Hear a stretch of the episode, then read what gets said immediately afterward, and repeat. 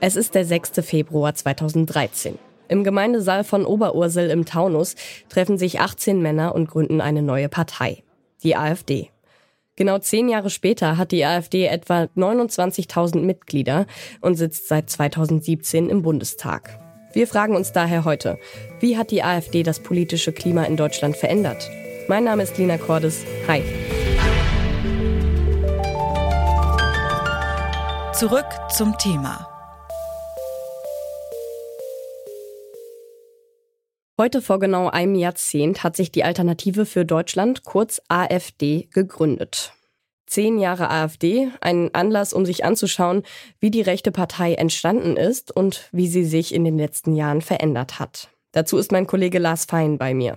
Er hat zu diesen Fragen recherchiert. Hallo Lars. Hallo Lena. Fangen wir mal von vorne an. Von wem und aus welcher Motivation wurde die AfD 2013 gegründet? Mhm. Die wurde vor allen Dingen von Wirtschaftsprofessoren und Euroskeptikern gegründet, so kann man das sagen. Es galt damals auch so ein bisschen als, ja, als die Professorenpartei. Bernd Lucke ist da vielleicht der bekannteste Vertreter, der dann ja auch Parteichef war, Wirtschaftsprofessor aus Hamburg. Es gibt ja noch ein paar andere Figuren aus der Richtung und die wollten halt vor allen Dingen eine Alternative zur Merkelschen Europa- und Währungspolitik aufstellen. Und das war war eigentlich so die Idee, dass es dann so nach rechts gehen würde, war von diesen Gründern wahrscheinlich nicht unbedingt intendiert von der sogenannten Professorenpartei bis hin zum jetzt rechtsextremen Verdachtsfall. Wie hat sich die AfD denn inhaltlich über die Jahre verändert? Mhm. Da sind immer wieder neue Themen hinzugetreten, die durchaus immer weiter nach rechts reichen, wie du das gerade auch schon genannt hast. Also da haben wir zum Beispiel Pegida. Es gibt halt immer wieder diese Schübe, wo die alte Parteiführung irgendwie abtritt, austritt aus der Partei und durch weiter rechts angelegte Figuren dann überlagert wird. Und kann man da irgendwelche Zeitpunkte oder Momente Momente ausmachen, an denen sich die Partei inhaltlich verändert hat? Ja, auf jeden Fall. Also wie gesagt, das äh, hat auf jeden Fall immer mit den äh, Vorsitzenden zu tun. Bernd Lucke zum Beispiel, der ist 2015 dann ausgetreten, nachdem es einen Parteitag in Essen gab, bei dem es dann offene Konfrontation mit seiner Nachfolgerin Frauke Petri gab. Auch da hat man schon gemerkt, dass auch eine ganze Menge von den eher gemäßigteren Leuten mit ihm ausgetreten sind. Und das ist dann später auch immer wieder fortgesetzt worden, dass vor allen Dingen dann eine Art ähm, Austausch der Mitglieder stattgefunden hat, in Teilen, nicht komplett, aber in in Teilen sind dann halt diese gemäßigteren Kräfte einfach ausgetreten. Und wie würdest du abschließend nach deiner Recherche die Veränderung der AfD beschreiben? Ist die AfD heute eine völlig andere Partei als vor zehn Jahren oder im Kern noch dieselbe Partei?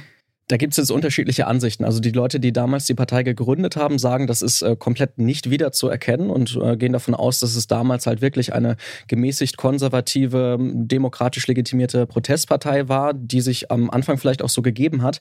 Aber auch damals waren natürlich schon viele rechte Gruppen und äh, Kräfte angezogen worden. Viele sind auch einfach geblieben. Also wenn wir zum Beispiel an Alexander Gauland denken, der ja auch heute immer noch eine wichtige Figur in der Partei ist, der war auch schon ganz zu Beginn mit dabei. Und dass man das damals äh, nicht gesehen hat, das ist wahrscheinlich auch einfach ein blinder Fleck gewesen. Wir halten also fest, die AfD hat auf jeden Fall einen hohen Verschleiß an Parteivorsitzenden. Und die Partei ist inhaltlich in den letzten Jahren deutlich nach rechts außen gerückt. Aber wie sieht es mit den WählerInnen aus? Jan Riebe ist Experte für Rechtsextremismus und Bildungsreferent bei der Amadeo Antonio Stiftung, die sich gegen Rechtsextremismus, Rassismus und Antisemitismus wendet. Wir wollten von ihm wissen, zieht die AfD heute andere WählerInnen an als noch vor zehn Jahren? Zum Teil schon. Also es waren vor zehn Jahren viele, die mit dem Eurokurs nicht einverstanden waren, die durchaus rassistische Positionen hatten, aber die nicht so rassistisch rechtsextrem eingestellt waren wie heute. Aber viele der Wähler sind auch diesen Radikalisierungskurs, den die AfD gegangen ist, mitgegangen. Also es ist jetzt nicht so, dass die AfD vor zehn Jahren eine rechte, aber relativ ähm, demokratiefreundlich harmlose Partei war. Die Radikalisierung war in ihr schon bei der Gründung angelegt. Hetze, Diskriminierung und Anfeindungen. Die zunehmende Radikalisierung der AfD ist auch im Bundestag spürbar. AfD-Mitglieder fallen regelmäßig durch ihre beispielsweise rassistischen Äußerungen auf.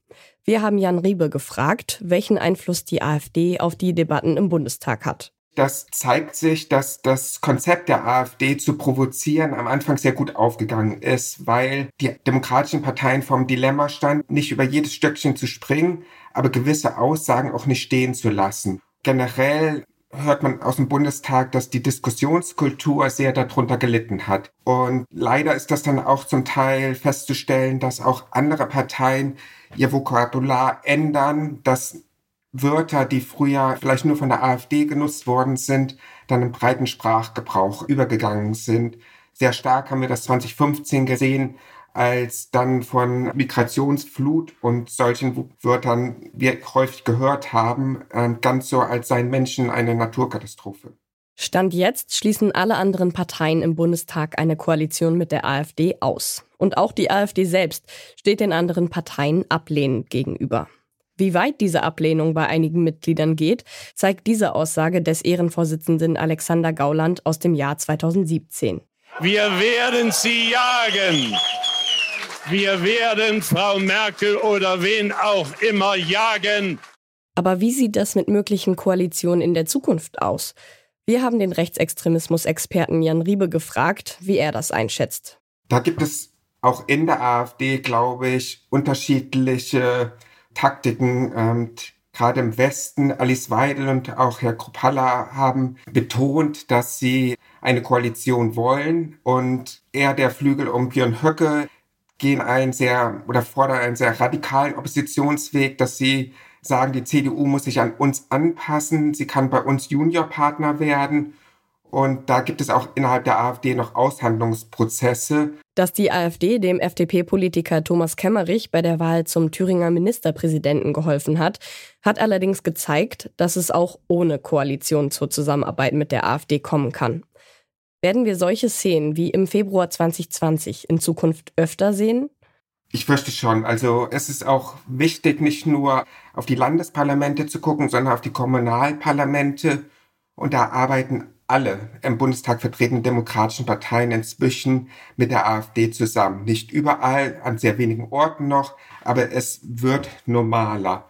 Und das werden wir auch in den Landtagen mehr sehen. Wir sehen, dass Gesetze mit Hilfe der AfD verabschiedet werden, bis hin, dass ein Ministerpräsident gewählt worden ist. Das galt noch als Tabubruch. Aber ähm, ich fürchte, ähm, die AfD wird diesen Weg weitergehen und sich versuchen so zu normalisieren. Versuchen sich zu normalisieren. Wie geht das, wenn eine Partei vom Verfassungsschutz beobachtet wird? Ohne gesellschaftlichen Rückhalt auf jeden Fall nicht. Wie etabliert ist die AfD also nach zehn Jahren in unserer Gesellschaft?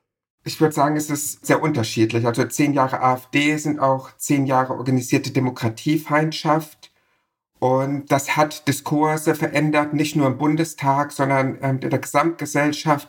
Es hat dazu beigetragen, dass der Rechtsextremismus in Teilen enttabuisiert worden ist, dass es kein No-Go mehr ist, mit Neonazis gemeinsam Demonstrationen durchzuführen. Und deshalb hat die AfD nachhaltig in die Gesellschaft reingewirkt und tut dies nach wie vor. Immer wieder neue Vorsitzende und ein deutlicher Rechtsruck innerhalb der Partei. Zum einen hat die AfD sich in den letzten Jahren selbst immer wieder verändert. Zum anderen verändert sie das politische Klima. Mit der AfD sitzt seit mehr als fünf Jahren eine Partei im Parlament, die mittlerweile als rechtsextremer Verdachtsfall eingestuft wird. Und auch auf gesellschaftlicher Ebene hat die Partei Einfluss. Nach zehn Jahren AfD sind Rechtssein und antidemokratisches Denken, zumindest in Teilen unserer Gesellschaft, salonfähiger geworden. Das war's für heute. An dieser Folge mitgearbeitet haben Lars Fein, Erik Simonsen, Esther Stephan und Alea Rentmeister.